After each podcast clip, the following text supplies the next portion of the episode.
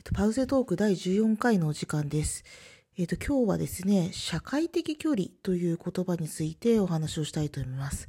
英語で言うと、ソーシャルディスタンス。これは、えっ、と、欧米ではコロナウイルス対策として、まあ、よく用いられている戦法で、それがまあ、日本ではあまり議論されていない、あるいは定着していないんではないかなと思いますので、今回は、その、えっ、と、どちらの方策が良いのかということにはああまり触れずに、このソーシャルディスタンスという考え方が、毎日での暮らしをどのように変えたのかという形で、えっ、と、お話ししたいと思います。まずこのソーシャルディスタンスっていう言葉なんですけれども、前回の第13回のパウゼトークで、スーパーでの感染防護策として、1.5メートル離れてくださいという話があったという話をお話ししました。あの、スーパーの行列、あの、中に入るためにも行列を作るんですけれども、それも1.5メートル離れた状態で待たなければいけない。そして中に入るにも、入れる人数が決まっていて順番に入るようになっている。そして、えっ、と、対面販売のところでは、あの、カウンターの、この、カウンターの店員さんと1.5メートル離れるのを確保するために、これもまたテープで線が引いてあって、ここから先近寄らないでくださいであるとか、1.5メートル離れて並んでくださいって書いてある。まあ、そんな具合だったということです。で、この1週間くらいでですね、それがだいぶ浸透したというか、まあ、新しいマナーとして定着したのかなというのが、毎日に住んでいる感覚としての、あの、私の実感です。どういうことかということについてもう少しお話ししましょう。今でもですね、シュトラーセバン、路面電車やバスは動いています。動いているんですけれども、その停留所にはやはり1.5メートル離れましょうというあの看板が出るようになりました。まあ、あの、な、トラムの中に入っても、みんな互い違いに座ったりして、なるべく1.5メートル、すなわち手の届かない範囲にお互いが立ったり座ったりできるようにという工夫がされていました。で、えっ、と、これがですね、あの、やはりあの、日常に溶け込んだというのがこの1週間でして、例えば、あの、散歩、これは、あの、外出禁止、外出制限令の中でも、あの、散歩を少人数で行うことは別に制限されていないわけですが、散歩で人とすれ違うという時も、片方が、あの、路肩に、あの、入ってですね、えっ、と、まあ、距離を取ると。それですれ違うということが、まあ、当たり前になっています。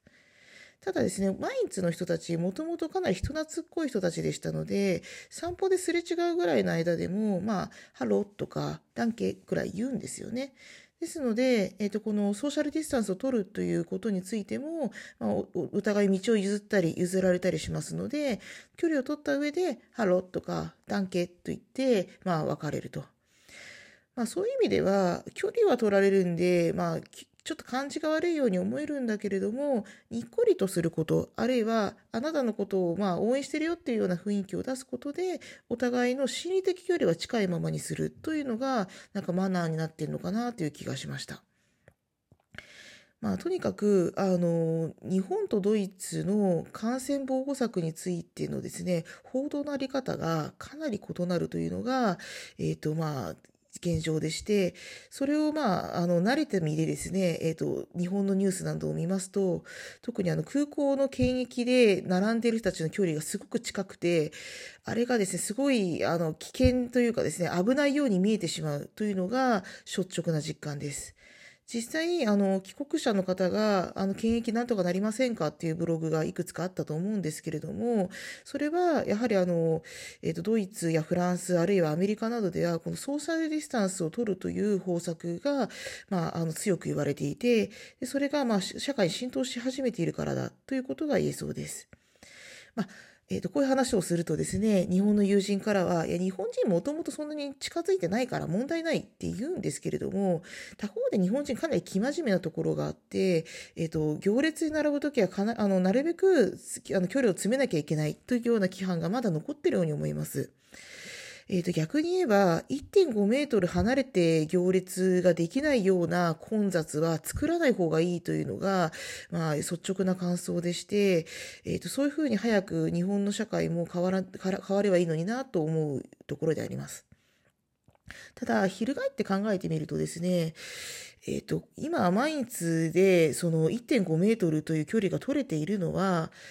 対面積あたりの人口密度を極力下げているということもあると思います。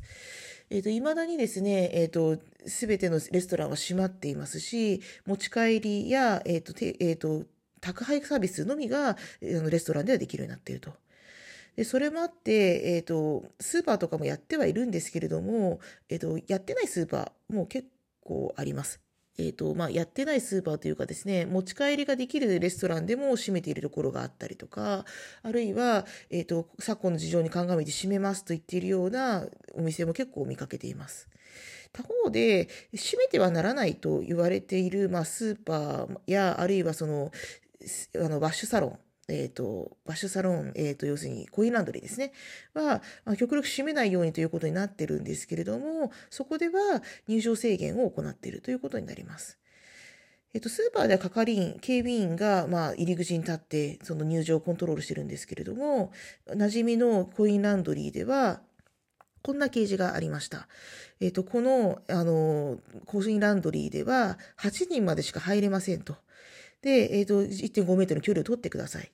そして、えっと、ドイツの洗濯機は、実は、あの、お湯の温度が選べるんですね。洗うためのお湯の温度が選べるんですけれども、衛生のために60度での洗濯をお勧めします。なんてことが書いてありました。これが入り口のドアと、あの、必ず見ることになる、あの、レジですね。あの、自動販売機のレジのところに、それが書いてあるというような感じになっていました。まあ、このように、えっ、ー、と、ドイツにおいては、ソーシャルディスタンスの方策で、なんとか感染拡大を食い止めると。で、その前提としての外出制限がある。といったような感じを強く受けたということです。で、まあ、冒頭の留保に戻るんですけれども、えっ、ー、と、どちらの方策がいいのか、すなわちクラスターを作らないとか、3密を避けて行動すると言われている日本での方策は、逆にあまりドイツでは効きません。まあ、もちろんそういうところ避けてっていう話は当初から出てたんですけども、そういうところをそもそも閉めてしまっているというのが現状でして、で、それに加えて、えっ、ー、と、今は、えっ、ー、と、3人以上の集まりが禁止されているという形で、そもそもその3密になるような状況を作作らせないというような現状になっています。あの、日本での状況がさらに進んでしまって、このような状況までなるのかもしれないという意味ですごく危機感を持ってはいるんですけれども、それ以前の段階として、やはり1.5メートルあるいは2メートルお互いの距離を離すという方策や、それが避けることができない場所には極力近寄らないというような、まあ、自衛策というのも考えてもらえればなと思います。もちろん、えっ、ー、と、自分のマナーとしてどこまでのことをするのかという問題と、社会全体の規範としてどこまでのことをするのかということには距離があります。